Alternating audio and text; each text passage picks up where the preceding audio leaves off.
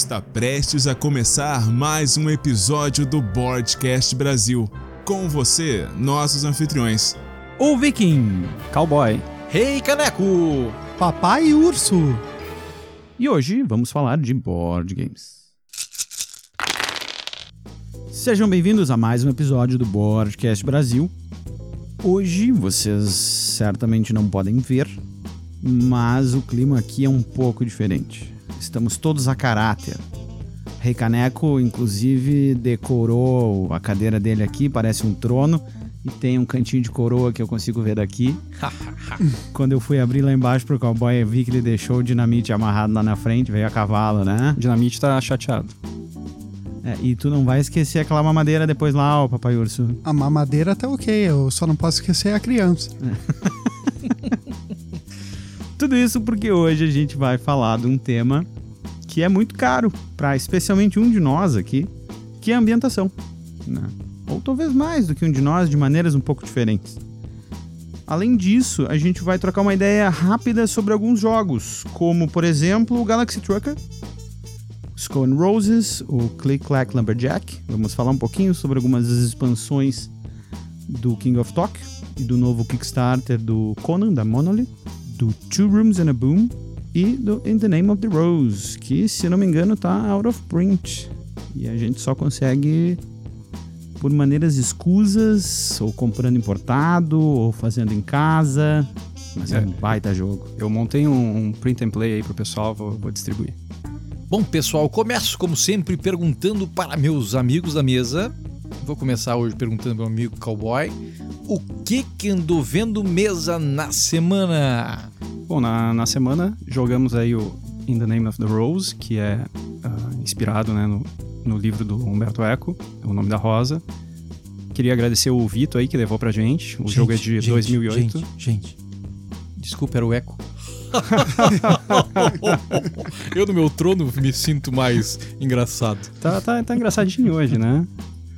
E então, é, inspirado no livro, né? E ele tem, ele tem umas mecânicas que eu achei bem interessantes, assim. O Rei Caneco tava comigo na partida, tava um pouco ah, embriagado, eu diria, assim. Eu Não, não, sei se essa ele... fama tá me pegando aí, eu tava com sono, com sono. Eu não sei se ele Sono. prestou muita atenção no jogo, é um jogo de dedução, assim. Ele chegou no final, ele tinha que votar em quem ele achava que era cada monte, ele votou cada um uma cor diferente. Não, as votações eu acertei.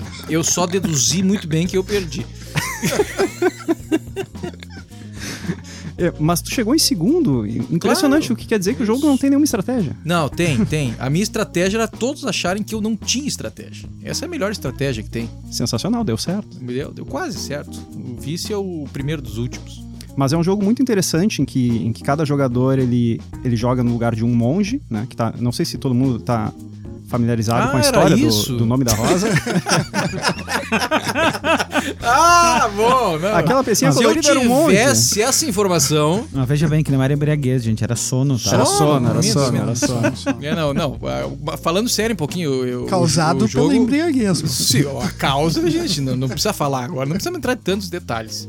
Mas é, o jogo é, é- é- é bem bacana pelo seguinte: a gente, a gente se esconde, a gente tem uma cor e ninguém sabe qual é a nossa cor. Uma da- uma das, um, dos, um dos objetivos do jogo é tu descobrir quem os outros são.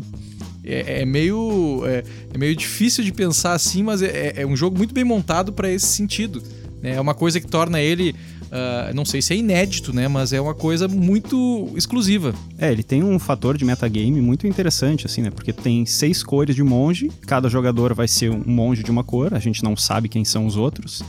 E se forem três jogadores jogando, por exemplo, três monges não, não são de nenhum jogador, mas eles estão no tabuleiro e jogam como se fossem.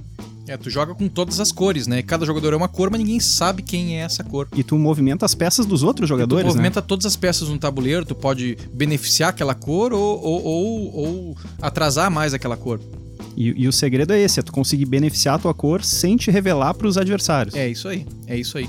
Bem legal. Eu queria falar de outro jogo também, não sei, eh, que foi o King of Tokyo. A gente já fez um programa sobre ele. Mas eu queria falar um pouquinho, porque a gente botou na mesa um pouquinho diferente ele. Eu consegui duas expansões dele, que são o Anubis e o Cybertooth. Cybertooth? Como é que é que é a pronúncia? Cybertooth. Ah, Então tava certo, não precisava nem ter perguntado. Mas ah, o que que acontece? Essas expansões não trazem somente mais um personagem, que eu já compraria só por isso. Mas elas trazem uma nova mecânica pro jogo. Né? Cada um deles a- a- a- aumenta um pouquinho a, a a complexidade do jogo. O Anubis, né, ele traz um dado a mais de três faces. Quatro faces. Né? Quatro faces, foi o que eu disse, não foi? Foi. Obrigado, Foi, papai. foi. Recaneco, quatro faces. Obrigado, obrigado. No formato o senhor, pa- o senhor para de tomar, viu? O senhor tá. Tá embriagado, o cowboy está embriagado. É, depois não sei se pode pilotar cavalo depois, né, embriagado. Tem lei O seca, cavalo né? pilota sozinho, né? Essa é Ah, então, então pode tomar. Ah, só não vem dizer o que eu não disse. O, então, quatro lados, né? Obrigado aos- a todo mundo na mesa. E esse dado. ah, continua explicando, tu jogou comigo. Vai lá, vamos ver. Ele. Ele oferece mecânicas diferentes, né? Abre uma carta a cada, cada rodada e dependendo da. Você lança esse dado junto com os outros dados normais, assim. E dependendo da face que ele, que ele mostrar, tu, tu tem um benefício, um- uma. Tu pode trocar a carta que tem um efeito contínuo, assim. E, mas ele é obrigatório para todos os jogadores. É, o que que não- acontece? Não, Tu- é só o Tu personagem do lança ele, tu lança ele junto com os teus dados, esse dado. É um dado do Anubis, tu lança ele junto. E o Anubis traz uma carta que é uma carta de magia. É isso. E essa carta de magia tem as faces desse dado que tu vai lançar junto. E uma das faces vai dizer que mantém aquela carta, uma face daque- daquele dado tu vai ter um benefício, uma face dela tu vai ter um. um- me dá o contrário do benefício. Aí. Malefício. Malefício, obrigado. Um revés. E, revés, mais, mais bonito. E nós temos uma outra que seria mantém a carta. Isso, uma face Mantém que não faz nada. Uma face é mantém a, a carta atual, outra face troca a carta, um benefício e um revés. Então, praticamente tem mais essa, essa, essa, esse, esse saborzinho extra no jogo. Isso, isso no caso, pra todos. Pra né? todos, E- todos, e, todos juntos. o poder do Anubis. O Anubis daí ele é um personagem a mais que tem os seus as suas Tem o deckzinho as suas idiosincrasias, né, conforme o cada um dos personagens também tem o seu deck próprio. Mas ele é equilibrado, que nem os outros? É, ele vai ter poderes iguais aos outros. Não li todas as cartas dele, até porque não saiu no jogo, mas ele tem um deckzinho de oito cartas equilibrado com, como os outros. Tá, mas os vamos, outros. vamos, vamos combinar uma coisa. Se tu quer um jogo equilibrado, não é dele que a gente vai falar, né, cara? O King of Tokyo é qualquer coisa menos equilibrado. Ah, eu gosto demais desse jogo. Inclusive, Não, eu tenho, não, um- não eu tenho é um churrasco amanhã e o pessoal me ligou pra eu levar o King of Tokyo. Não esquece de levar o King of Tokyo que nós queremos jogar. Mas só pra passar rápido por esse, esse, esse jogo, falar a respeito da outra expansão que eu achei mais legal. Casualmente, ela não entrou no jogo e eu achei mais legal. Ah, ela proporciona um dado extra de fúria para todos os jogadores. Aí eu tô falando da expans- expansão do Cybertooth. Então tu tem um. tu- se tu, por acaso, na tua rodada, tu terminar com quatro patadas, que seria a porrada, tu fica enfurecido. E tu tem a chance de jogar um dado enfurecido, que é o dado que veio nessa expansão. Casualmente, na nossa partida, ninguém conseguiu tirar quatro juntos, mas isso acontece com frequência em jogos. Não, não é impossível disso acontecer. Mas aí tu teria uma vantagem de tirar esse dado do enfurecido. Esse eu achei mais legal, eu tava bem ansioso para que alguém ficasse enfurecido, mas acabou que ninguém E ficou. o que que tem nesse dado? Ele tem uma, uma face dupla, de, de hit duplo, em que tu joga e tem duas patas numa, na mesma face. Então, já pensou, tu tira os quatro patadas já da tua jogada e tu pode, enfurecido, dar mais duas numa, numa, numa porrada. É, parece que deve dificultar bastante pra quem tá em Tóquio, né? Mas a- o deck do, do Anubis tem mais de uma carta que abriu em que permite o, o personagem que tá em Tóquio se curar. Então é, é interessante. Hum, então, de repente, ambos juntos se equilibrem. É, nós jogamos com os dois juntos, foi interessante. É, é, foi, foi. Mas aí já fica um jogo pra quem já é experiente. Eu tentei botar na mesa, tinha, tinha uma pessoa que nunca tinha jogado Hum, e se atrapalhou bastante. Tá, mas ele é uma expansão só com os dois ou são duas expansões Cada separadas? expansão, são duas expansões Ah, separadas, mas a gente jogou com as duas juntas. Então, né, muitas expansões nesse jogo acabam atrapalhando um pouco a dinâmica Uhum, do jogo. É um jogo rápido, rolou demais e pá, é coisa demais. Aí tu tem que ver a carta do, do Anubis, tu tem que ver se o cara não ficou furioso. E, e eu achei que ficou um pouco demais, talvez escolher uma ou outra, enfim. Mas é uma opinião pessoal. Eu, nessa semana, tenho andado muito ocupado, então só consegui um- uma jogadinha bem leve, assim, com meu sobrinho Seven Wonders. Não interessa quem ganhou, não vamos falar do jogo, porque tem um episódio inteiro por mau caratismo dos outros elementos da mesa. Eu queria passar a palavra. Eu vou te dizer a mesma coisa que eu disse pro Panda quando ele ficou choroso porque ele não tinha jogado o Merchants Emeraldas com a gente. Ninguém se importa. Ah, que triste, que triste.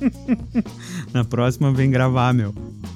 Antes da gente passar pro próximo jogo, eu só queria lembrar que a gente passou batido, mas o nome da Rosa, cara, é do Feld.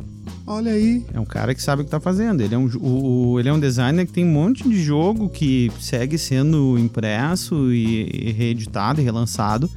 E o nome da Rosa meio que ficou pra trás aí, tá? À frente há algum tempo. E é, como eu disse, uma raridade de se encontrar hoje, né? Mas é, um baita jogo do Feld.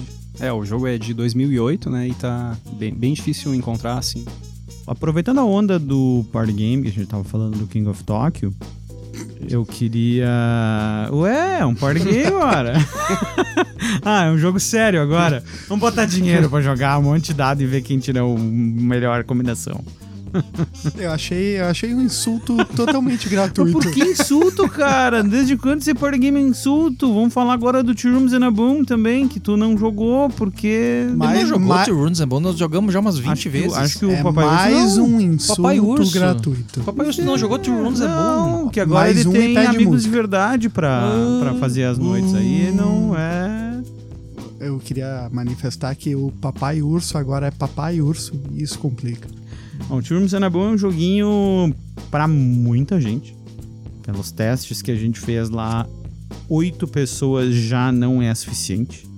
Teria que ter pelo menos 10 pra ficar legal, porque todo o grupo é dividido em duas salas, então o número ímpar facilita bastante.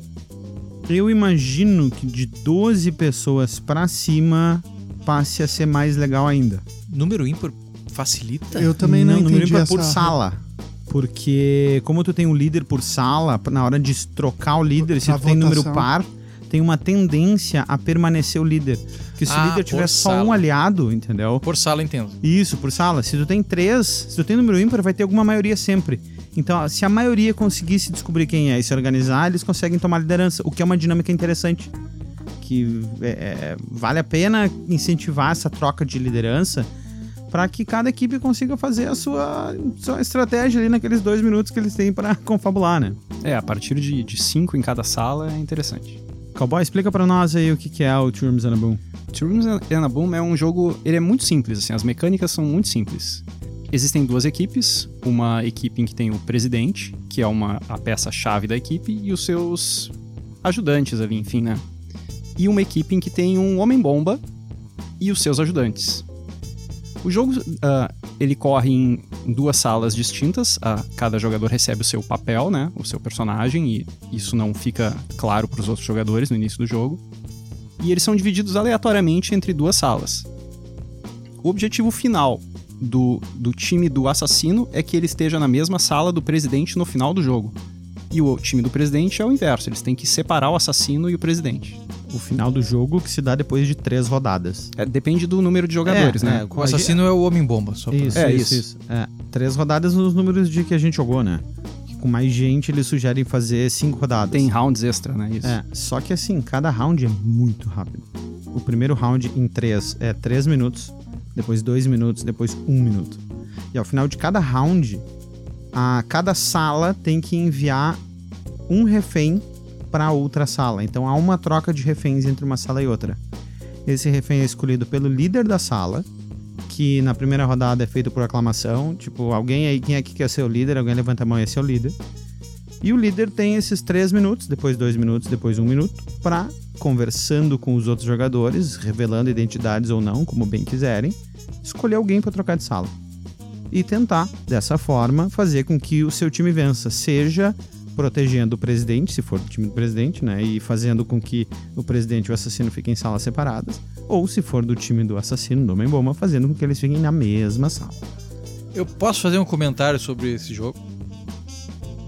Não sei, vamos deixar? Ah, não vamos deixar. O que Eu tenho, eu tenho um comentário pra fazer. Que Vamos, vamos levantar a mão, vamos ver aqui quem é que quer deixar o recaneco. Esse jogo, eu tenho a impressão, cara, eu, eu sinto pena do cara que criou esse jogo, cara. Por quê? É um baita jogo. Exatamente por isso. É um baita jogo, só que tu faz ele com, uma, com qualquer carta que tu tem em É, casa. É, a gente fez o com cara um criou francês, um né? baita de um jogo, mas que tu não consegue vender. Porque esse jogo tu joga com qualquer. Tu não, pega. mas vende sim, cara. Vende. A, a gente aqui improvisou ele porque não tem à disposição. Ah, ele é um bom. jogo barato. Porque eu vejo o seguinte, é, é, tu consegue jogar ele, fa- é, tu consegue jogar ele com cartas de um baralho normal. Um baralho que tu joga pife com a tua avó. Tu pega essas cartas, arruma elas, ó, essa aqui vai ser o assassino, essa aqui vai ser o rei. E jogou. É. Então eu vejo assim, pô, o cara criou um baita de um jogo. Parece simples, o simples é o bonito, né? Ele é bonito porque ele é simples. Pô, o cara criou um jogo, pô, duas salas, né, e refém, e esse tem que terminar com esse. Pô, é um jogo legal pra caramba. Mas ninguém vai comprar. Não, mas compra. Compram? É ah, então é tá. tô então, já- então já não tem mais pena do cara. Então, se compram, eu, eu, eu não eu sei se ele embaixo. tá rico com isso, mas. Exatamente, ele jogo poderia. vende, Daqui a pouco, se ele botasse uma miniatura no jogo, a galera teria que comprar, entende? E aí já, já Venderia figura. 10 vezes mais com uma Mas miniatura. muito mais. 10? Eu diria muito mais. É, aí, em vez de tu mostrar a cartinha que tu é o presidente ou o rei, tu mostra a tua miniatura de presidente ali. É, aí, ó, olha aqui meu distintivo. Daí tem um motivo pra vender o distintivo. Mas enfim, parabéns pro cara. Não sei quem é que criou, não sei se o Viking sabe aí. É, não é, não é ninguém muito Ninguém- conhecido, não é um mainstream então, aí. parabéns, ninguém conhecido. Você fez um belo jogo. Eu Obrigado. até tenho os nomes aqui, o Alan Gerding e o Sean McCoy, mas... Bri- tipo, Não, não é bom, caras- Ah, mas vale a menção. Vale a vale menção, vale, vale a com menção. Obrigado, galera. Vocês criaram um baita jogo. Ninguém ia ter pensado nisso. E a gente tá jogando esse jogo aí. Valeu, obrigado. Porque ele é um jogo essencialmente de metagame, né? Sim, sim, ele é um jogo os jogadores. extremamente social. Não, e cara. outra, e outra. e é- Ele é tão divertido que a gente jogou acho que umas 10 partidas em sequência, uma Ele é atrás da muito outra, rápido, né? Ele é dura- rápido. dura vai, 10 minutos vai, cada vai, 10 partida. minutos cada partida. Isso inclui a, o setup. que é distribuir as O cartas. setup acho que é mais, Separa, ó, mais a, a galera que tá mais ou menos pra lá vai pra essa sala, os outros vêm pra essa outra sala daqui e tá resolvido. E começa. Então, assim, pessoal, eu até. Vocês estão nos ouvindo, eu sugiro. Vocês têm um grande grupo aí, a gente já fez um programa de grande grupo. Pesquise sobre esse jogo, tu vai fazer esse jogo com umas cartinhas normais e vocês vão se divertir. É bem legal. É, Two rooms and a boom. Quero deixar claro que eu ganhei 80% das partidas que eu participei, então É, eu não quero tem deixar sorte claro, envolvida nesse jogo. Eu quero deixar claro que não tinha ninguém auditando isso. E eu quero deixar claro que o cowboy mente, hein? Não! É, Nunca. Olha, não tinha ninguém auditando, ele terminou o jogo. A gente jogou muitas partidas muito rápido, era muito tarde, tava todo mundo semi-embriagado. E aí ele terminou dizendo que ganhou quase todas. Aí é fácil, né? É fácil, fácil. Aí é muito fácil. Ah, tem que manter, manter o track. Um outro jogo não tão divertido, mas ainda assim leve e relativamente rápido, é o Skull and Roses, que a gente também jogou improvisado, porque ele é bem difícil de encontrar aqui. O nome atual dele é só Skull, mas ele vem de um jogo dito folk, eu não sei até que ponto isso é verdade, que é um jogo folclórico ou não, ou é mais uma história montada em cima mas ele é um jogo em que os jogadores vão desovando cartinhas na mesa viradas para baixo.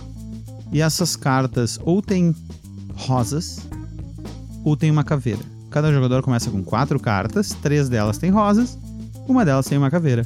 Por isso, Skull and Roses. E cada jogador põe uma carta na mesa e a roda vai indo, cada jogador pondo uma. Até que alguém resolve desafiar. Ah, eu faço um desafio. E esse jogador diz um número.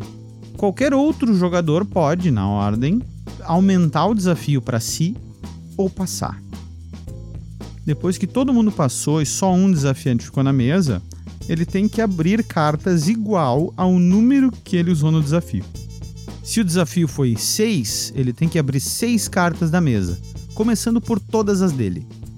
A primeira parte é abrir todas as cartas que ele jogou e depois abrir para completar o número necessário, cartas de quaisquer outros jogadores em qualquer ordem.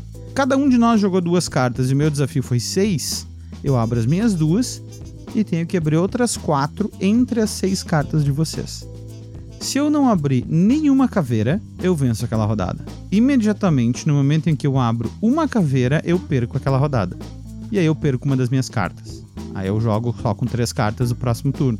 É, e, e lembra muito o Liar's Dice, né? Sim, sim, sim. É, é essa, essa questão do pusher luck aí, de Isso. tu ir montando o teu deck. Que tu vai perdendo o teu poder de fogo à medida que tu erra. Exatamente. tu- na, na verdade, não é nem poder de fogo, é mais uma questão de informação, né? É, é- é um, é um grande pool de informação que tu tem. Tu sabe as cartas que tu tem. No Liar's Dice, tu sabe quais dados tu tem. Então, tu tem aí uma informação restrita, mas tu tem uma informação e tu joga com ela. Só que à medida que tu vai perdendo essa, esses dados, ou no caso do Scan Roses, essas cartas, tu vai perdendo as informações que tu vai ter. Mas o que eu achei interessante no and Roses é que, ao contrário do Liar's Dice, em que quando tu erra o desafio, tu perde um dado, ali como tu perde uma carta, mas a carta que tu perde ela é aleatória. Tu pode perder a tua única caveira.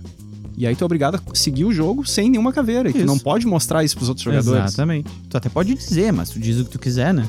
Quando vocês me explicaram o jogo, eu pensei, pá, jogo demais isso. Esse jogo não tem pra ninguém. Aí o cowboy foi lá e ganhou duas das três. O cowboy foi lá e me patrolou. Tenho que pensar mais. Mas é um jogo muito interessante, ele é muito simples também. E, e é isso, é metagame 100%. Que- Só queria fazer um pequeno parênteses aí, que esse jogo a gente jogou cedo, então não tinha nem embriaguez, nem Nem cansaço. sono. não, não, mas eu, eu joguei demais esse jogo numa segunda partida. Eu- Só que eu fui com tudo ou nada e foi nada. E perdeu. Não, mas foi muito bacana. Eu gostei, eu gostei. Eu perdi de pé. E pra encerrar a parte de jogos da semana, eu trago um jogo que não foi jogado essa semana, mas é um jogo que eu joguei há um tempo atrás na casa de um amigo nosso. É o Conan da Monolith, não confundir com Age of Conan da Ares. Espera só um pouquinho. O Conan é teu amigo ou é o Conan é o jogo? É, mas faixa meu, jogava bola com a gente na universidade. ufa. Esse aí. É um Kickstarter que estourou aí da Monolith alguns anos atrás, que acabou dando origem ao, ao o jogo do Batman também, que também foi outro Kickstarter que estourou. Bem o tipinho do Reganeco, cheio de miniatura, um jogo meio bosta, mas cheio de miniatura. Opa. Já interessou. Sensor caneco ativado.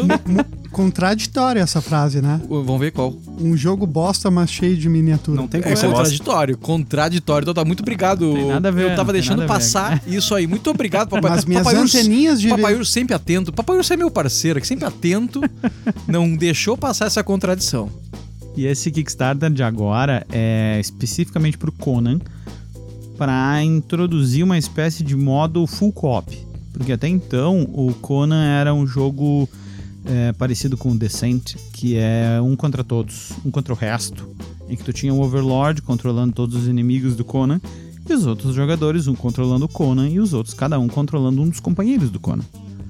Já no Batman, eles ah, montaram um módulo específico ali para poder jogar co-op, em que cada jogador controla o Batman, o Nightwing, o Robin, o Red Hood, contra uma inteligência artificial do jogo. Só que o Conan não tinha isso, então eles lançaram esse Kickstarter para vender só esse módulo novo e aproveitar quem quiser e não tem o jogo, eles estão lanç- relançando também o jogo base, né, para quem quiser adquirir junto com esse módulo novo. E se o. Se o Conan, a miniatura, for a do Arnold Schwarzenegger, Uhum. dependendo da escala, não vai caber na caixa. Tem que ser grande a caixa. A caixa tem que ser grande.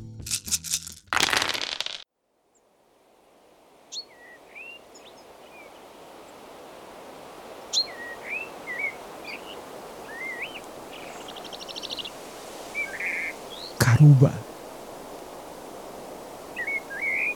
Relic Expedition. Tikal. Ou de repente um Seventh Continent.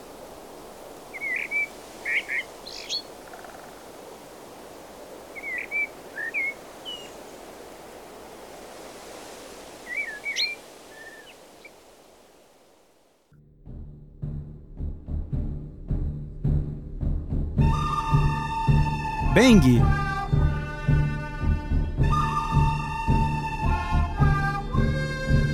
Flick 'em up. Coach Express.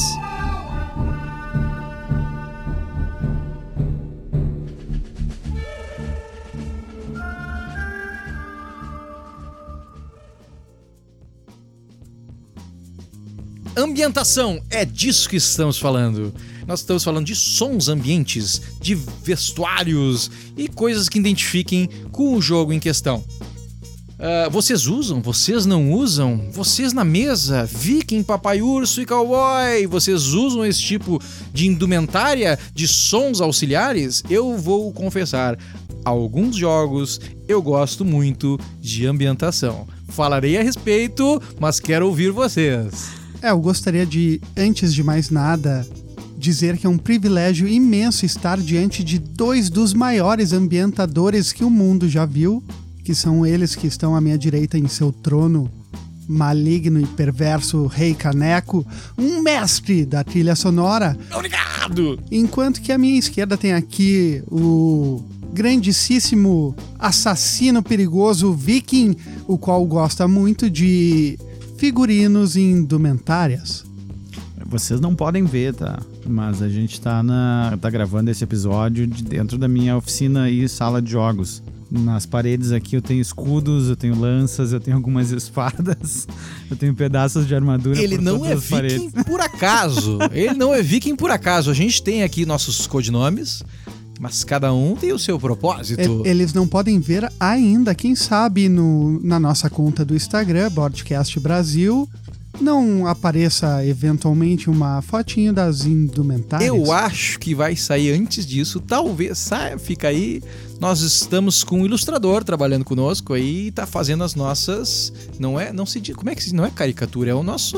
Personagens. Nossos personagens. Personagens, né? Vocês virão nossos personagens em breve aí também nas, nos nossos. Não dá pra dizer agregador. O que que vão ver? Vão ver em algum lugar e Nas ver. nossas redes. Nas nossas redes. no- no- na nossa conta no Instagram, você corre pra lá, já está disponível algumas imagens. Quem nos segue vai saber aí. Nós temos algumas particularidades aí no nosso personagem, vocês vão curtir bastante, tá? Mas voltando para nossa pauta, nosso assunto de ambientação, eu começo puxando a barca aqui, falando de alguns jogos que eu gosto muito de jogar com ambientação.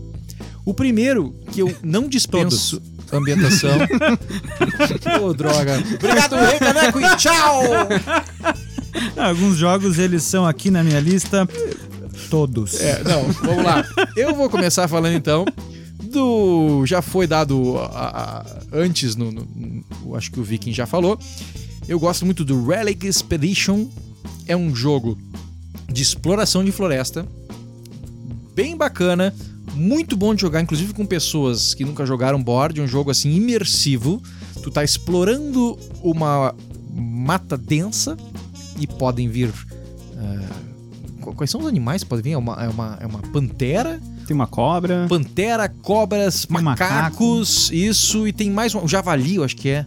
É um javali também, que podem vir e eles vão sendo descobertos. A gente anda, quando a gente chega no limite de um tile, se abre mais tiles na volta do teu personagem para um que tu joguinho de consiga exploração, né? é, exatamente, de exploração, para que tu consiga ah, andar mais na floresta. E a gente tem um, um sons de floresta. Ex- existe no YouTube sons de floresta, tipo, tipo, é, uma hora e quarenta de som de floresta. E fica aquele grilinho cantando, aquela, aquela, aquele, aquela som de árvore, de riacho. Cara, a gente fica imerso naquilo, principalmente se a gente apaga as luzes, deixa uma luz na- em cima da mesa. Eu acho, a gente entra dentro da floresta, para mim fica bonito pra caramba isso. Eu queria dar uma breve definição, enquanto isso, para a gente poder avançar no assunto, de quatro, quatro subtemas que eu acredito serem importantes para a gente poder falar um pouco hum, com mais propriedade em cada jogo. Que eu defino essa ambientação tanto em trilha sonora, em efeitos sonoros, e em figurinos e indumentárias. A terceira definição de que de coisas que a gente pode fazer para ambientação seria encarnar personagens e essa quarta seria mexer no ambiente tanto com iluminação quanto com temperatura ou vento, alguma coisa que seja sensorial. Dessas aí, a mais fácil de fazer mesmo, improvisar, né? On the fly, é ambientação musical. Né? Que gente- era que o Rei Caneco Caneco já iniciou. O Rei Caneco tem uma base de dados imensa de sons. É um eu expert, gosto, eu expert. gosto, eu gosto, eu gosto. Tem um jogo também que a gente jogou recentemente, que é o Satora é Arepo Tenant Opera Rotas. Ele é um palíndromo, tá? Só por detalhe, mas esse é o nome do jogo. Mas eu vi, o Luquita fez um, um, um vi- um vídeo explicando ele. E a ambientação que o Luquita fez, eu procurei demais aquilo. Eu gostaria que se ele estiver nos ouvindo aqui, que ele me mande. Ele parou de mandar vídeos, eu vi, mas se ele estiver nos ouvindo, por favor, que me mande aonde ele achou aquele, aquele áudio. Porque o Satoru Arepo, Tenente a Vamos lá, Satoru Arepo Tenant Opera Rotas é um jogo onde tu tá em num abismo infinito, tu tem tipo monges em cima de um abismo infinito e tu tem passarelas que rotacionam. E tipo assim, ele botou um som quando tu rotaciona, ela fica tipo de umas engrenagens antigas assim. Cara, ficou espetacular. No vídeo dele, assim, tu ouve assim, eu procurei demais aquilo, eu gostaria de ter um botão vou e não tenho se, se, apertar o botão quando eu fosse rotacionar. Mas não achei. Ô, ô Luquita, manda aí pra mim, por favor, onde tu achou. Tem alguns jogos que já tem alguma particularidade com o YouTube, alguma coisa assim, no qual tu avança via cenários ou alguma coisa assim em relação ao YouTube. Tem o, o Seventh Continent, que é um jogo que eu tenho jogado bastante, mesmo uh, solo, né? Ou com a patroa em casa há algum tempo já, acho que eu comentei no nosso primeiro episódio. Eu fiquei muito afim de jogar esse jogo e não é, joguei ainda. É um jogo incrível. Porque cara. tu falou, falou eu, eu já ouvi de novo nosso episódio esse é, a respeito.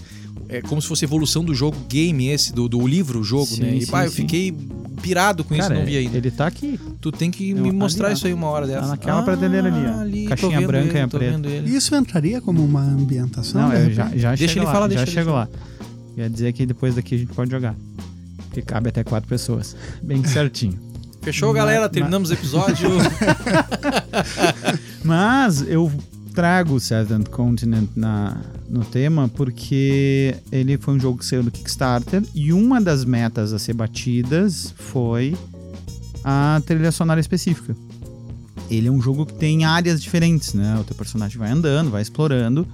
Ele tem uma área de floresta, uma área de neve, uma área de deserto, tu vai avançando e descobrindo. E o jogo tem quando tu compra, ele vem no manual ali, um linkzinho, um QR Code que, que manda direto para um setlist no Spotify, se não me engano, mas tem no YouTube, tem em vários lugares, com a trilha sonora que a produção uh, encomendou de uma banda, um produtor lá, para cada uma dessas áreas. Então tu tem a temática de jungle, tu tem a temática de forest, tu tem a temática de deserto, tu tem a temática de, de área de neve pra tu jogar aquela área com aquela trilha sonora. Cowboy, posso fazer uma denúncia? Deve. O Viking não gosta de ambientação. Não gosta. Não gosta. Todo mundo sabe. Nós joga... eu joguei com Desse ele. tipo de música? Depende, depende. Eu Não, já ele- joguei ele com gosta. ele. já joguei com ele alguns jogos que eu pesquisei uma ambientação, pá, vai ficar legal no jogo, tá, pá, esse aqui vai casar e tal. Ele Só vai gostar. pes- Essa ele vai gostar. Ele vai gostar. Eu pensei nele, né? Olha só, uau, meu amigo Viking vai gostar tanto disso, né? Aí eu chego lá, ponho, nós botamos na mesa, ele olha assim, Ele já começa aquela carinha. desliga essa bosta. É, eu queria entrar um pouco nesse tema, principalmente da, da trilha sonora, que o Rei Caneco ele pesquisa muito, ele sempre vem com algo novo, tá sempre preparado. É Obrigado, difícil, obrigado. é difícil obrigado, pegar o Rei obrigado. Caneco despreparado nessa É, área. é isso aí, obrigado, obrigado. Mas de repente abordar algumas questões do trilha sonora. É muito difícil você que não tem a experiência do Rei Caneco iniciar nesse processo sem trocar, sem entrar com os pés pelas mãos, sem, sem pisar na bola, porque tem um certo volume no qual é necessário se respeitar para que não atrapalhe o jogo. Tem que também cuidar no momento, no timing que a música tem que entrar. É quando tá iniciando as regras, é só no final, no tema da vitória. Eu vou, É defender, durante- eu vou defender o Viking aqui mesmo do que eu falei. Não é que ele não goste. eu botei no Rare Expedition, por exemplo. Só que o jogo se alongou. O jogo demorou daqui a pouco, é, sei lá, uma hora e meia. E aí chegou em uma hora, ele disse, tá, desliga isso aí. Porque já tá, ele já, já tinha se ambientado, já tava dentro do clima e ele queria pensar um pouco numa estratégia pra ganhar. Já tá em loop pela sexta vez, É. aquele mesmo grilo tô cantando. Pois é. E pra mim é algo muito, muito importante nesse tema que a gente tá vendo do timing, do volume, ou principalmente o que não pode ocorrer, assim, de atrapalhar raciocínios, mas não pode um jogo já denso, demorado, aumentar o downtime. É, Algumas vezes o volume do som ou a complexidade do que tá tocando atrapalha na hora de conversar. Ou a gente tá passando regra, ou tá tirando uma dúvida, ou é um jogo um pouco mais social, algum jogo que demanda uma interação, uma conversa, E aí tá todo mundo tendo que gritar e falar mais alto, sabe? A, a gente tá disputando com a música ambiente. Aí é muito complicado. No entanto, agora eu vou me contradizer um pouquinho dizendo Contradizes, não me deixa só, sozinho nessas contradições Jamais, de todos os jamais. programas. Eu sou o senhor contradição em vários programas, por favor, eu preciso de um companheiro na contradição. Por exemplo, às vezes nós temos alguma, como citou, os jogos sociais, às vezes em alguns party games, no qual o, o diálogo é importante, eu até acho muito divertido. Tanto o Máfia de Cuba, por exemplo, é um jogo que o diálogo é muito importante e que eu acho maravilhoso, uma trilha sonora e até uma personificação. A ambientação com Máfia de Cuba é um rum em cima da mesa. É, o Máfia de Cuba traz essa, essa questão da interpretação, né? Mas o Máfia de Cuba, tu falou em, em música ambiente, eles inclusive sugerem que tu ponha uma música na primeira etapa do jogo, que é quando tu passa a caixa cheia de coisas, para que cada jogador pegue alguma coisa de dentro dela. Então eles sugerem que todo mundo converse, clima de festa, põe uma música alta, que é pra não se ouvir o barulho da caixa passando, porque É, ela pode ficar vazia em algum momento. Quando tu pega elementos de dentro da caixa, às vezes faz barulho e denuncia. Bem, muito bem Mas, assim, pensado pela do jogo. Antes do jogo efetivamente começar, porque depois tem que tem conversa. Exato. Aí, Timing. timing. É isso aí. Esse jogo tem um timing certo. Tu tem a ambientação no passar da caixa. Depois, tu não precisa mais da música, porque a ambientação é a própria. Ah, como é que eu digo? Interpretação. Interpretação Isso, tu passa dos pra- jogadores barra atores. Esse jogo também é demais. Agora vocês me lembraram dele. É demais. Tu vai interpretar os caras. Nós já falamos dele, mas agora vocês me lembraram isso e. Ah, Acho que a gente comentou por Comentou cima, por talvez. cima. Talvez ele volte em algum episódio aí. Mas aí a gente entra nessa segunda, Nessa, é. nessa segunda questão que é de interpretação, que é o caso do Máfia de Cuba, que é o caso em grande escala do and Marauders. Merchants certeza. Marauders, a gente jogou, falamos desse episódio, inclusive. O Viking me surpreendeu chegando a caráter lá em casa. Tem uma foto disso.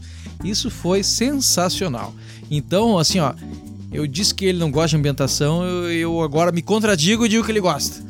Eu Obrigado, tinha- contradição. Um abraço. Eu, eu tinha acabado de participar de um, de um LARP em que eu fui com um grupo de amigos e a gente foi de pirata. Então eu tava com todo o equipamento e investimento de pirata pronto em casa. O cara me chegou com uma espada lá, vim, Um vim de pirata. Uma um garrafa de rum. A garrafa de Que rum. chegou cheia e, bom, saiu não sei como. É, ele ganhou o jogo por conta disso. Não, quem Não, ganhou eu fui eu, rapaz. Então É- ele é- perdeu o jogo por conta Com disso. certeza. Mas que isso afetou, afetou. Afetou, afetou. Eu gostaria de falar de um outro jogo que tem ambientação, que eu jogo, gosto de jogar com ambientação também. E. Todos. É, não, não, não todos, cara. Não me ponha essa, essa marca que, que, que não é assim. Eu tenho um jogo que. que eu, tenho, eu tenho dois exemplos pra- pra dizer aqui que são bacanas. Eu vou falar dos dois, mas primeiro esse: Luxor. Luxor é um jogo que se passa no, no Egito. A gente tá dentro de uma pirâmide, cada um é um explorador. Ah, na verdade, não é um explorador, a gente tem possibilidade de ter até quatro exploradores. Buscando relíquias egípcias e vai entrar na tumba. É um jogo que, inclusive, ganhou Spiel de Dieres. Ele é um jogo bem legal, eu gosto, eu gosto muito dele.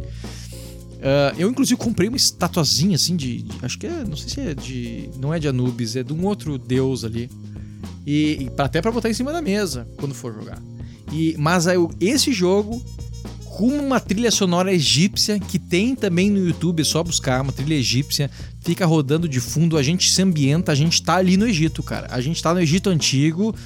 É, é aquilo que eu digo. A ambientação também tem a questão da luz. Aí deixa a luz em cima da mesa, só a música do, do antigo Egito, no máximo as estatuazinhas do Egito antigo em cima da mesa. Cara, vocês entram no Egito antigo. Vocês, vocês dão um upgrade na, na, na- aventura de vocês, na, na- é, né? Eu acho demais. Eu não sei se vocês concordam comigo, mas eu Uhum. acho que dá, dá, um, dá um gosto. A gente, tá, a gente tá ali dentro. Porque aí para de ser simplesmente uma matemática ou uma coisa que, cara, que é, que é o jogo, mas se transforma no, no, no- no- universo que tu entrou dentro. É um daqueles exemplos que a ambientação ao seu primor. contribui para a temática do jogo, né? Porque o jogo ele sempre é reduzido às suas mecânicas, né? Mas quando tu tem, quando tu adiciona a temática e uma ambientação, tu, tu entra dentro do jogo. Não são todos os jogos que permitem isso, mas quando tem um, um tema específico, que existe um som específico, que existe alguma coisa que caracterize muito bem ele, como, como se fosse um tema de pirata, um tema de, de, de, de, de- de egípcio. De aventura, De né? aventura. Tu consegue ter isso, né? Pois é, mas aí a gente tem um, um contra-exemplo aí, que eu tenho anotado aqui, que é o Godfather, por exemplo. Ele é um jogo que visualmente ali é, é Manhattan, né? Nova York. E tu tem os- as miniaturas do pessoal da família. E tu tem toda a, a- a propriedade intelectual por trás, Godfather, os filmes. Mas o jogo, mecanicamente, ele não te traz absolutamente nada daquele universo. É um jogo de controle de área, com alocação de trabalhador, que podia ser com qualquer temática. Sim, ele tem essa skin, mas poderia ser outra. Exato. Aí tu põe uma trilha dos filmes pra tocar, que é uma trilha sensacional, or- orquestrada, muito boa.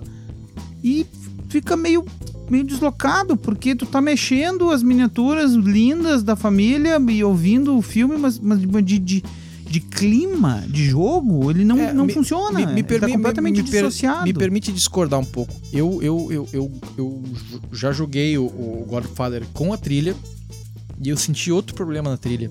Porque o, o problema da trilha que eu senti ali é que a trilha. A gente lembra de uma música do Godfather, que é. tananana. Mas pode ser essa aí. Tu em tem loop, essa cara, aí. tem pois é, não, mas, mas o jogo é longo. E tu tem essa música. Eu já joguei esse jogo e deixei a trilha tocando, daqui a pouco ela tava tocando tarantela. Param, param, param, param, param, param, param.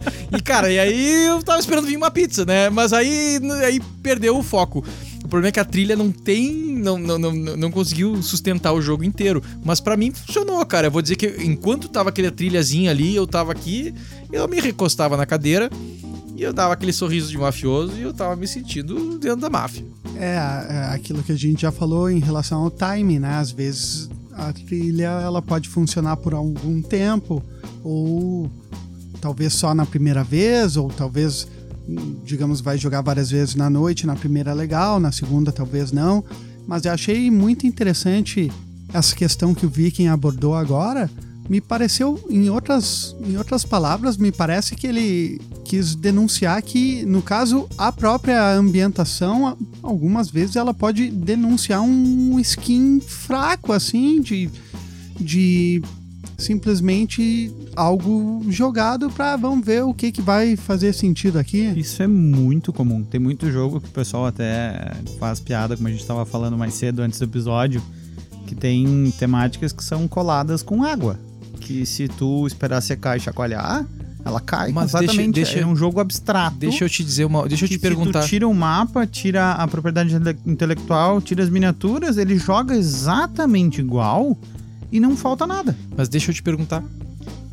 E a ambientação não ajuda a colar um pouco essa. essa... Mas não deveria precisar, É, entendeu? não, não deveria precisar, mas daqui a pouco tu pode salvar um pouco a temática. Mas o jogo não tem que depender disso. Não, não tem. Se pra tu te sentir no Godfather, tu precisa da Do música do. Godfather, aí, porra. Não, não que Aí precisa. tá, tá errado, entendeu? Não, mas é que o, o autor não, não pode ter pensado em tudo, mas a gente pode pensar em coisas pra melhorar o jogo Mas do eu autor. vou te dar um outro exemplo. Tu pega o Galaxy Trucker, por exemplo. Galaxy Trucker, cara, tu te sente ali montando uma nave no ferro velho Sente. e perdendo os pedaços. Sente. E tu não precisa de nada além disso. É a regra do jogo e a mecânica tá tão abraçada no jogo que tu não consegue dissociar um do outro. É, é. Isso, Entende? isso sim. Aí tu, digo. tu, tu nem tem trilha pra botar. Que trilha tu vai botar pra um caminhoneiro espacial que tá montando uma nave num ferro velho e tá perdendo os pedaços? Não, Tipo, Space não tem, Cowboy, Mas entendeu? existem, existem trilhas que são desnecessárias, existem trilhas que adicionam, e eu acho que talvez existam trilhas que salvem jogos, salvem, salvem a, a, a, a, colagem da. Essa colagem de, de skin com cuspe que tu tá falando, que- que é a expressão, na, na verdade, É. do que eles dizem. Um pouco é- da essência até, né? É, Pode ser que salve um jogo um pouco que tá com a temática um pouco. Um pouco Mas eu fora. prefiro jogar um. Se é pra mergulhar, eu faço que nem a gente fez há uns anos atrás aí com, com um grupo de amigos ali em Viamão. A gente jogou um Axis and Allies, que é um jogo que eu até tenho aí, que, é, que simula a, a Segunda Guerra, em cinco pessoas, que é o número máximo, cada um com uma das potências da, da guerra. E nós fomos, a gente pré-definiu quem seria cada um dos países e a gente foi a caráter. E o jogo foi legal. Ele não foi tão mais legal por isso, mas como a gente já tinha se preparado com uma semana de antecedência, que eu vou ser os Estados Unidos, então eu fui A de atrás de Big um Mac. chapéu de cowboy, um, um palheirinho, sabe? Um, um óculos de aviador. E era alto do verão, e o, e o guri que foi. O, o Ale, filho do Cris, amigão meu, foi de. O Shanka e com um capote preto. Tipo, o cara foi de general russo. De inverno, massa, isso é no massa, eu verão. Tu jogou um jogo Tudo uma pelo- vez, eu vi uma foto tua, não jogou comigo. Que tu veio de russo, assim, cara. Que jogo foi aquele? O Twilight Struggle foi aqui em casa. Ah, fui no inverno. que legal, cara. Eu tava vi com meu assim, sobretudo foi de lã. Quando eu um falo que esses charuto. dois são mestres. É, foi legal. Eu nunca tô errado. A não ser agora. É, mas esse lado aí que vocês expuseram me parece interessante que tem alguns jogos que salta de repente de um 6,5 para um 7,5 com a ambientação, mas tem outros jogos que salta de um 6 para um 9 e principalmente party games com interpretação para mim tem muito esse poder, né? Como novamente a gente já citou, eu me sinto muito responsável por essa esse lado quando eu jogo com meus sobrinhos. Vira e mexe, eu, por exemplo, Bang, eh, tem que ter arminha, tem que ter o, o Cash and Guns, a gente faz musiquinha e todo mundo, um dos meus sobrinhos se chama Inácio, e a gente começa todo mundo a abanar Bang no Inácio. Tem uma trilha sonora que a gente cria, tem uma ambientação, tem persona... persona tem... Não, isso não tem. Porque eu não consegui. Falar tem- a palavra. Exato. Mas tem uma série de coisas, às vezes, que se tu tiver alguém que tá puxando alguma coisa ou alguém muito bom, tu consegue transformar alguns jogos de 6 num 10 e eu acho isso maravilhoso. Tá, eu vou falar uma. É, Tipo a gente jogando Click Clack Lumberjack. aí- Não, esse não cabe, eu acho. Não, mas a ideia é essa. É party game, é um jogo mais divertido em que a gente tá interpretando e trazendo. Mas acho é que um jogo que Click- tu não, não é É, competitivo. mas cara, o Click é um Clack pra- Lumberjack é tão rápido que não cabe ambientação, eu acho. Não, mas a ambientação no sentido de tu entrar no personagem. Ah, Ah, sim, vamos sim, lá, de sim. machadinho. E aí, daqui a pouco, alguém puxa uma musiquinha do Monty Python, do, do Lumberjack. É porque sabe? essa questão de ambientação tem muito da imersão, né? Pra entrar Ele- no é, jogo, pra entrar no exato. jogo. Só que tem jogos que tu tá queimando tanto a cabeça e tu tem que pensar e focar e, e- e analisar três rodadas à frente de quatro Sim. adversários que não dá, velho. Existem jogos muito estratégicos. Eu acho que aí nós chegamos num consenso. Eu acho que não precisa nem ser muito Tá, estratégico. mas jogos que, que exigem um pouquinho mais mental, talvez a ambientação sonora vá atrapalhar um pouco os teus pensamentos. Talvez todas as ambientações. É, não, eu não, não, não. sim, eu, vou, não eu, vou- eu, eu vou, eu, eu vou dizer pra vocês por que, que não. Tu, tu pega um jogo de dungeon crawler, tu pega, por exemplo, um HeroQuest da vida, tu põe uma trilha. O Quest é ruim, cara. É um- é um jogo mental. Poxa jogo mental. Eu vou vida, defender o Rei Caneco. HeroQuest, Agora- agora eu tô com ele também. respe- respeita Eu o vou HeroQuest. defender o Rei Tu põe um HeroQuest, tu põe um, um dungeon no fundo, assim, uma música, aquela de, de, de- de catacumba do, do, do escambau, esse assim, cara, é outro jogo. E não é um jogo tão mental, tu tá explorando, tu tá num. Tu, tu, tu tem um cara que tá fazendo o jogo, que é tipo o mestre do jogo e tal. Cara, dá um outro sabor pro jogo. A indumentária também funcionaria muito bem. Pô, aí. se tu vier com, com sonoro e indumentária, meu Deus do céu. Aí tu tem. Tu tem. Ah, meu Deus do céu, não sei Sabe, nem como dizer sabe o que é isso? Uma sabe o que é imersão. isso? Ah. Isso é falta de RPG na tua infância, cara. Pode ser que seja.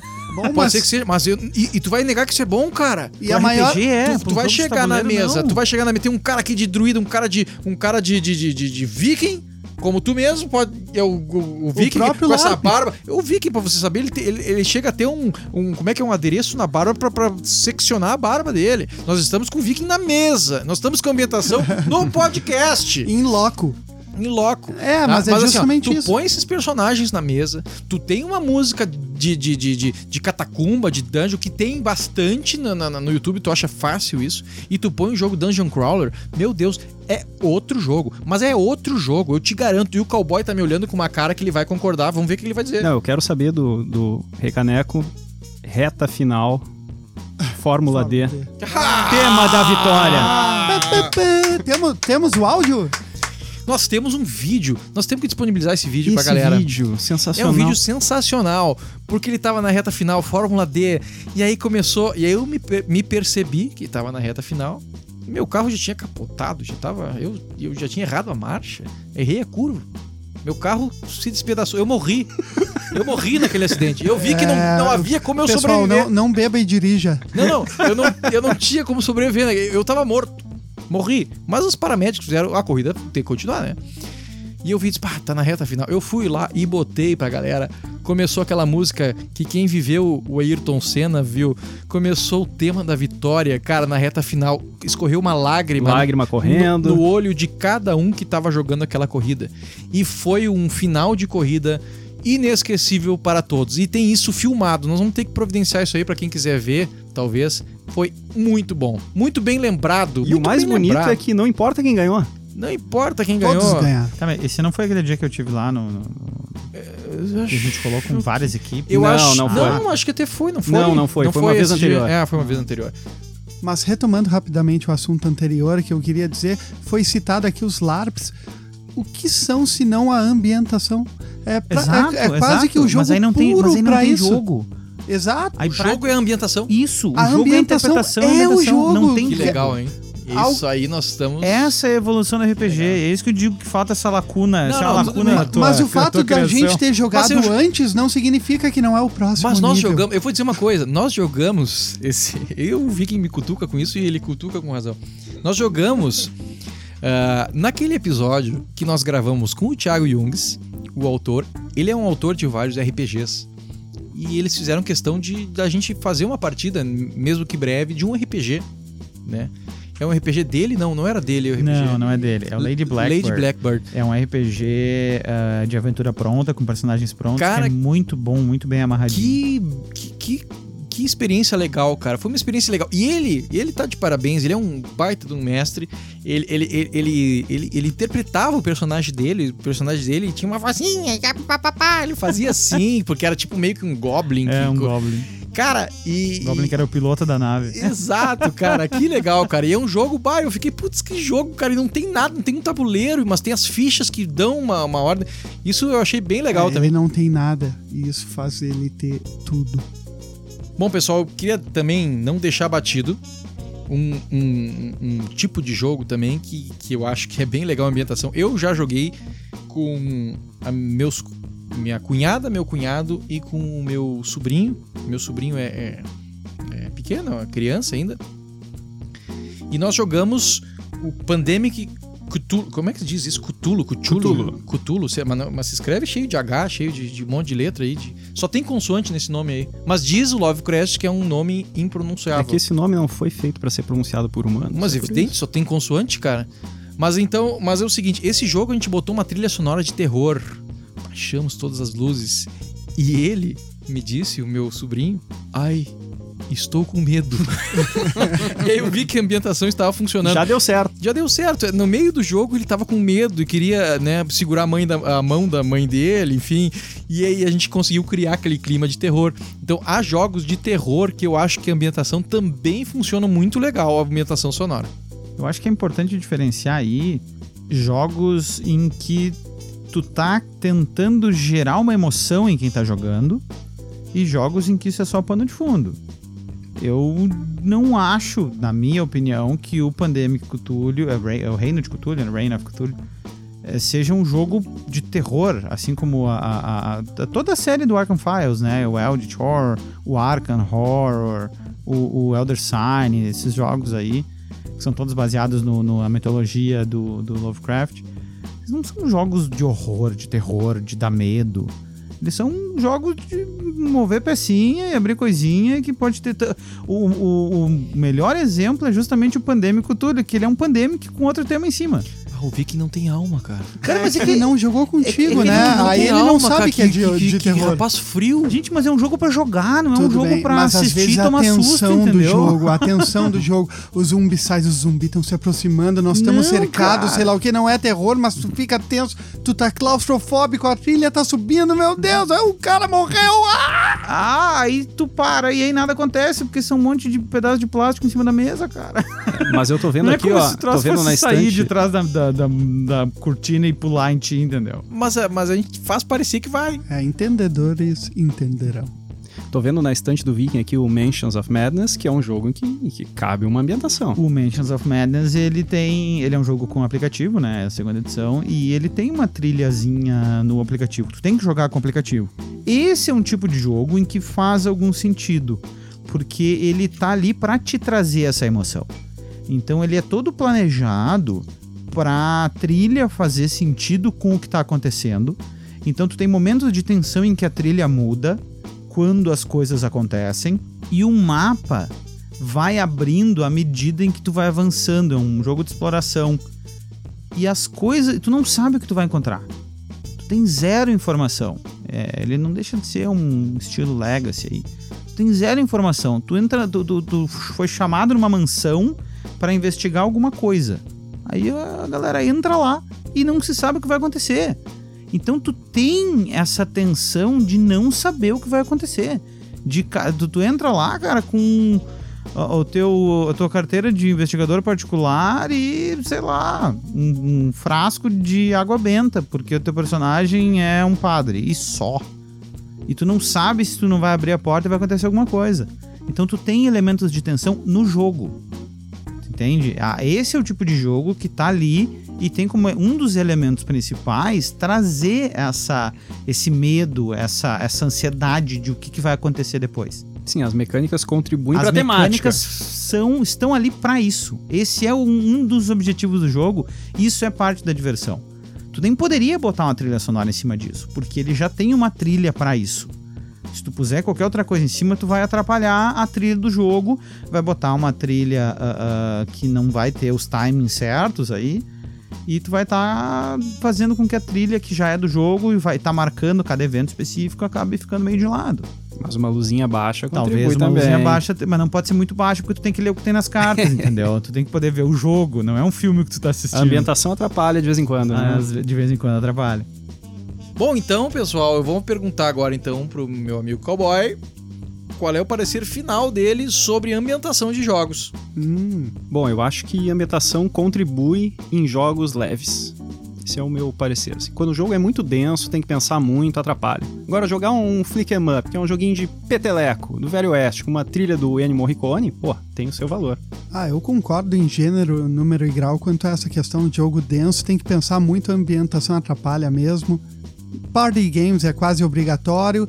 Quando joga com sobrinhos, então, para mim, é uma beleza. Eu sou um pouco mais reservado em relação à ambientação, como acho que já deu para notar no decorrer do, do episódio. Eu acho que nem para party games há necessidade de ambientação. Acho que se calhar, se for muito caso, se der muito certo, dá para colocar. Mas eu sou terminantemente contra para tudo que eu vou arrumar uma música para botar. Porque é tempo que a gente perde para estar tá jogando ou fazendo alguma outra coisa e ainda corre o risco de estar com o volume muito alto, ou dali a pouco tá tocando uma tarantela porque acabou a trilha. né? E dependendo da, da, do tempo que leva o jogo, pode atrapalhar a comunicação, enfim. Tem jogos em que a ambientação ela vem junto ou ela é altamente uh, indicada. Sei lá, pega um lobisomem da vida, um máfia, que é um jogo essencialmente social em que tu tem um elementinho ali de ah, quem é o cara que tá matando os outros. Pode ser que dê uma contribuída. Mas aí o primeiro que morrer vai atrás da trilha, entendeu? Fora isso, eu gosto muito de fantasia, gosto de entrar em personagem. Só que daí é obrigar os outros a fazer isso também. Eu participo, eu faço se eu quiser, colaboro com o clima do jogo quando é o caso. E aí acho que cada um faz o que achar melhor, né? Eu gosto quase sempre. Eu acho que é uma coisa que se pode melhorar, por que não? Então, onde cabe, eu tô botando. Mas o pessoal tá rindo aqui. Eu não sei o que, que eu falei nada. Nada não, nada. Segue o baile. Ok. Então, por exemplo, eu dou exemplos: Relic Expedition, uh, Sator Arepo Tenant Opera Rotas, Coach Express, The Godfather, Luxor, Pandemic Cthulhu, esses jogos eu gosto bastante de jogar com ambientação. E se tiver um outro que eu não jogo com ambientação, que eu achar uma trilha que, que, que encaixe, eu também vou gostar de usar. Porque eu gosto da experiência. E a experiência, às vezes, a trilha sonora me, me, me coloca mais dentro do jogo. Então, às vezes, para mim, eu não sou tão competitivo quanto a ganhar e perder jogos. Eu gosto muito de viver a experiência. Então, por esse motivo, eu gosto bastante de ambientação. Mais RPG pra ti então, cara. Vamos tratar de resolver isso. Nos encaminhando então para as finalmente do episódio de hoje, eu queria aproveitar e mandar um abraço pro Arthur, que nos deixou um comentário em resposta a uma publicação do, do Brasil dentro do grupo do Board Games Brasil, lá no Facebook. Um abraço pro Arthur, eu vi o comentário dele, gostei bastante. Isso foi muito gratificante pra gente. Um abraço, Arthur. A gente está sempre publicando nos grupos grandes aí. Se alguém tiver algum comentário para fazer, alguma sugestão para dar, algum pedido, é só procurar. Pode fazer direto no, no nosso perfil ou procurar algumas das nossas publicações. Pode nos encontrar no fórum da Ludopédia também, onde a gente uh, publica constantemente os nossos episódios. Onde, por sinal, Francisco Teixeira nos encontrou e nos deu um puxão de orelha lá, porque a gente cometeu um errinho no episódio de criação de jogos com o Thiago Jungs. Opa, isso acontece de vez em quando. É, a gente tava citando alguns jogos do Eric Lang e o Abyss acabou entrando na lista. Só que o Abyss não é do Eric Lang. O Abyss é do Bruno Catala. O Bruno Catala que é o designer do Five Tribes também, né? Não tem absolutamente nada a ver com o Eric Lang, nem com o Blood Rage, ou com o Rising Sun, ou com o Império Corleone. Fica aí nossa correção. Pessoal, lembrando que o Podcast Brasil faz parte da Rede Gaúcha de Podcasts, o Podcast. Entre em contato e mandem comentários e perguntas. Mesmo que você esteja ouvindo episódio antigo, tá? Não precisa se preocupar em estar tá ouvindo alguma coisa antiga aí, de repente esse episódio já saiu há algum tempo e pode ser que a pauta já pareça velha, a gente vai ler com muito carinho, vai adorar responder comentário, quem sabe ao vivo, se for, se for algum acréscimo interessante à pauta, a gente está sempre aberto para poder comentar. Pessoal, a gente adora quando recebe comentários de vocês, né? Isso gratifica o que a gente está fazendo aqui. Né, pode ser crítica, né? Pode ser alguma coisa positiva e principalmente se tiver alguma pergunta, alguma coisa, cara, a gente vai ter o maior prazer em poder responder. Vocês encontram a gente no perfil do Podcast Brasil no Facebook, no perfil do Podcast Brasil no Instagram, pelo e-mail podcastbrasil.gmail.com e no perfil da Ludopédia, por enquanto. É possível que a gente tenha mais redes sociais no futuro próximo aí. Tudo será devidamente anunciado. Nós lembrando também que estaremos no Diversão Offline, nós estaremos se divertindo, nós vamos estar lá jogando. Né? A gente vai. Vamos ver se a gente se encontra por lá. A gente vai tentar gravar alguma coisa logo depois do primeiro dia lá para tentar dar uma prévia, nem que a gente publique sem muita edição aí para poder trazer novidades. Eu sei que vai ter anúncios importantes lá, Galápagos já está prometendo um anúncio de abalar as estruturas aí, não sei se no primeiro ou no segundo dia.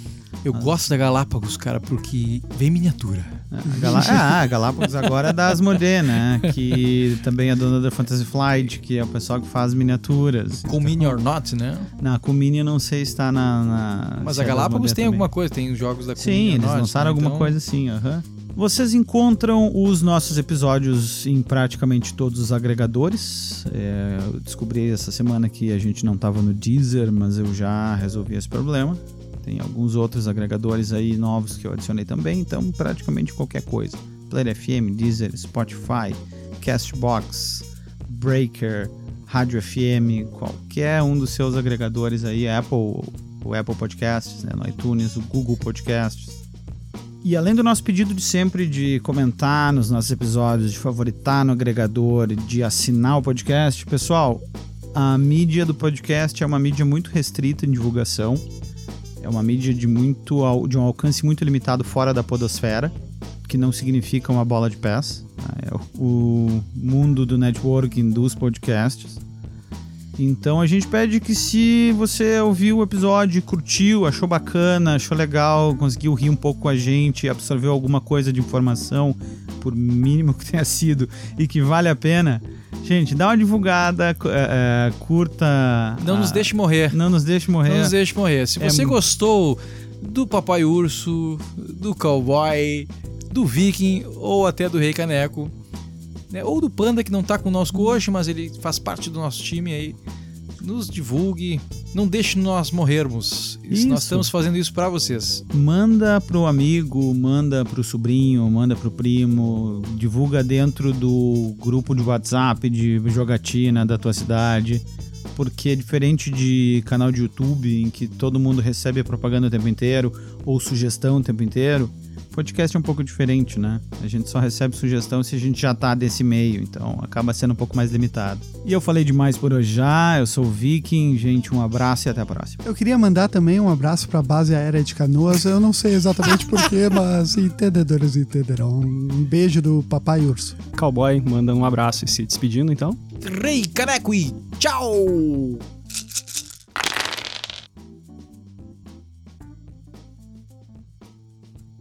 Aí vocês podem fazer sons de fundo. A gente pode botar sons Não, de não, fundo. som, não. Ou Nós você, botar. Não, ou não, não, você, não. botar, tô te botar. dizendo, eu vou botar. Não, não, não. não. Aí fica, aí fica aleatório. Aí-